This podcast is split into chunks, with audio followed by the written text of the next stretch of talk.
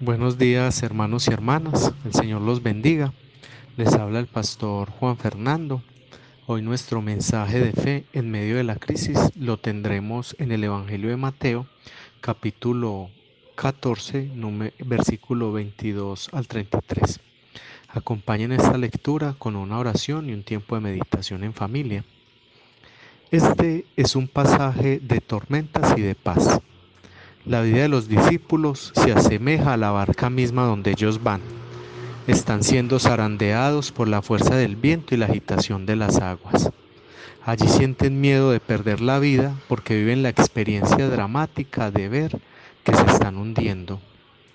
Este drama es peor porque la tormenta los ha llevado al estado lamentable de ya no reconocer a Jesús no alcanzan a ver al Jesús milagroso que alimentó a miles hace muy poco.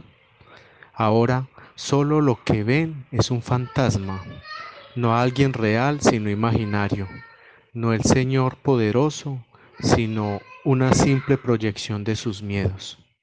La tragedia mayor en estos momentos de tempestad es no ver a Jesús, no reconocerlo. Jesús por su parte se acerca a ellos, porque siempre lo hemos visto saliendo al encuentro de los que sufren. Y les dice tres palabras que son necesarias escucharlas siempre que, la que llega la tormenta. Les dice, ánimo, soy yo, no tengan miedo. Yo soy es también decir yo estoy. Necesitamos tomar estas palabras de Jesús para nosotros hoy. Tengamos ánimo, Él está. No temamos hasta perder la propia vida que hemos tenido con nuestro Señor. Pedro ve a Jesús en la tormenta y es provocado a la fe de ir caminando hacia Jesús. Comienza a caminar sobre las aguas, sin embargo, su fe se quebranta y al verse en el límite del desespero vuelve y la retoma cuando le dice, Señor, sálvame.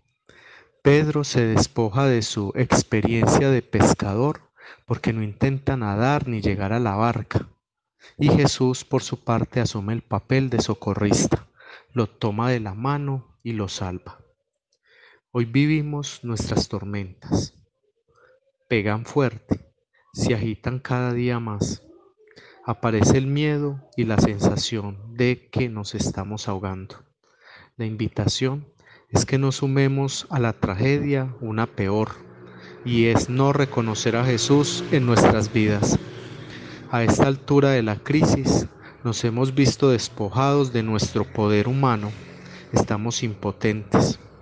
Entonces es un buen momento para pedir con fuerza, Señor, sálvanos. Esta es nuestra oración, sálvanos. Y esta salvación tiene que ver también con no perder de vista quién es Jesús para la vida de todos y de todas. Les deseo un feliz día y que el Señor los bendiga.